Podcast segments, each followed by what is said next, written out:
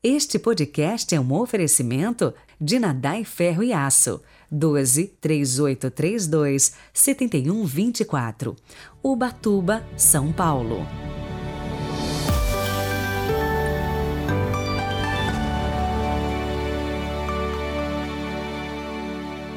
Sábado, 30 de julho de 2022. Sejam muito bem-vindos. É, e a liturgia de hoje fala do grande testemunho de João Batista. Custou inclusive a cabeça dele. Rezemos.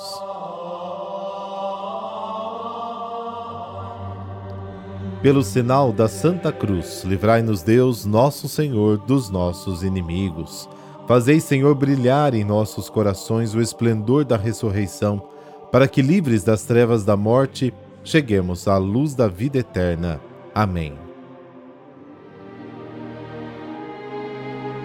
Mateus capítulo 14, versículos de 1 a 12. O Senhor esteja convosco, Ele está no meio de nós. Proclamação do Evangelho de Jesus Cristo segundo Mateus. Glória a vós, Senhor. Naquele tempo, a fama de Jesus chegou aos ouvidos do governador Herodes. Ele disse a seus servidores: É João Batista que ressuscitou dos mortos, por isso os poderes miraculosos atuam nele. De fato, Herodes tinha mandado prender João, amarrá-lo e colocá-lo na prisão por causa de Herodíades, a mulher do seu irmão Filipe.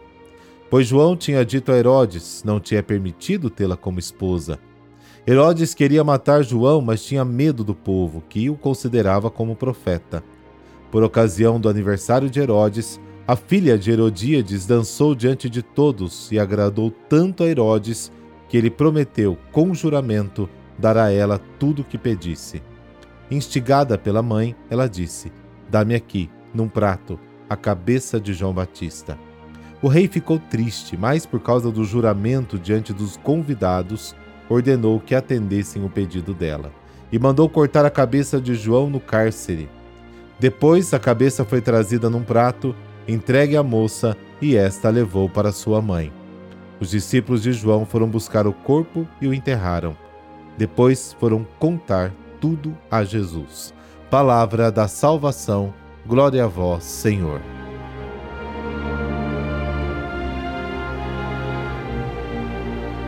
A Galiléia, terra de Jesus, foi governada por Herodes Antipas, filho do rei Herodes o Grande, desde o ano 4 a.C.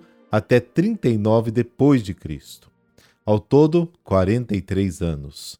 E durante o tempo da vida de Jesus não houve mudanças do governo da Galiléia. Herodes era o senhor absoluto de tudo. Não prestava contas a ninguém, fazia o que lhe passava pela cabeça. Arrogância, falta de ética, poder absoluto, sem controle do povo. Mas quem governou da Palestina a partir de 63 a.C. foi o Império Romano. E Herodes, na Galiléia, para não ser deposto, mandado embora, tentou agradar a Roma em absolutamente tudo. Acima de tudo, ele insistia em uma administração eficiente que desse riqueza ao império. Sua preocupação era sua promoção e a sua segurança. Para isso, reprimiu qualquer tipo de questionamento. Mateus diz que o motivo do assassinato de João foi que ele havia denunciado Herodes, porque era casado com Herodíades, esposa do seu irmão Filipe. Evangelho de hoje. Flávio Joséfo, escritor judeu da época, informa que o verdadeiro motivo da prisão de João Batista foi o medo de Herodes de uma revolta popular. Herodes gostava de ser chamado de benfeitor do povo, mas na realidade era um tirano. A denúncia de João a Herodes foi a gota d'água, mas na realidade ele era um tirano de verdade. E João então foi preso. E aí vem toda a trama do assassinato aniversário e banquete festivo, com danças e orgias. Marcos informa que a festa contou com a presença dos grandes da sua corte, os oficiais e os notáveis da Galileia. Este é o ambiente em que o assassinato de João Batista é planejado. João, profeta, foi uma denúncia vívida desse sistema corrupto. Por isso foi eliminado a pretexto de um problema de vingança pessoal. Tudo isso revela a fraqueza moral de Herodes tanto poder acumulado nas mãos de um homem incapaz de se controlar. No entusiasmo da festa e do vinho, Herodes faz um leve juramento a uma jovem bailarina, filha de Herodíades. Supersticioso como era, pensou que deveria manter esse juramento e atender ao capricho da garota. Para isso, ele ordena ao soldado que traga a cabeça de João em uma bandeja e a entregue à, à dançarina, que então entrega a sua mãe.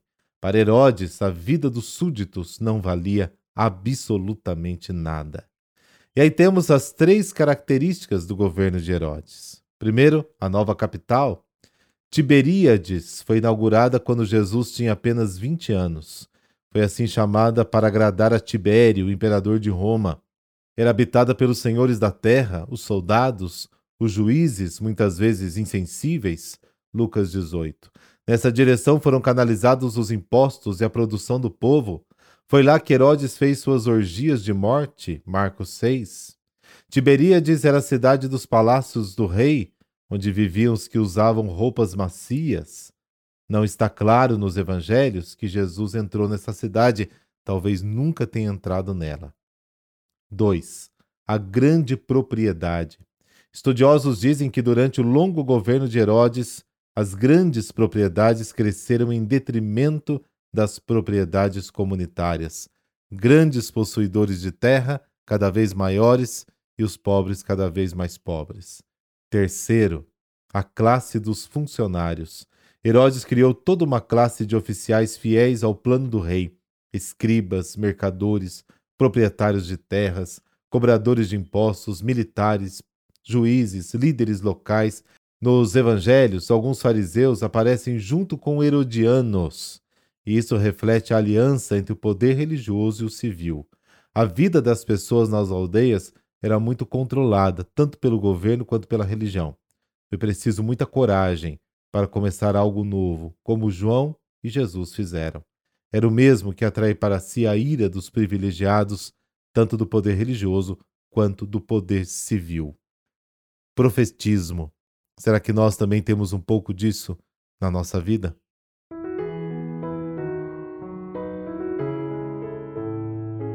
Hoje a igreja celebra São Pedro Crisólogo. O nome deste santo significa aquele que tem palavras de ouro. Pedro Crisólogo mereceu este nome porque era um grande pregador da palavra de Deus. Ele nasceu em Imola, não muito distante de Roma, no ano 380. Filho de pais cristãos, foi educado na fé e cedo ordenado diácono.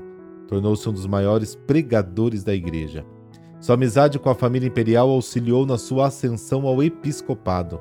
Foi o primeiro bispo ocidental da diocese de Ravenna como bispo, nunca se preocupou com as aparências externas, mas dedicou tempo para o cuidado com o povo, sobretudo os mais necessitados.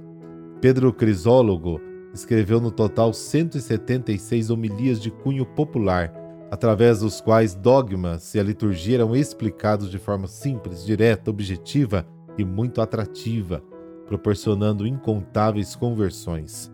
Sua facilidade em pregar era tanta que, com poucas palavras, ele explicava as maiores verdades da fé.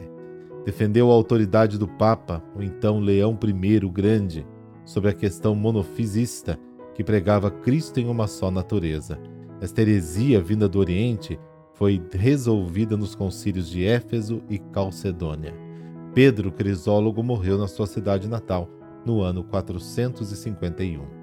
São Pedro Crisólogo, que dominastes vossas paixões e vos agarrastes à fé em Jesus Cristo, para conseguirdes perseverar nas virtudes que vos levaram à santidade, intercedei por nós, para que também sejamos perseverantes e entusiasmados, tal como fostes, na exortação aos nossos irmãos que distantes se encontram na verdade.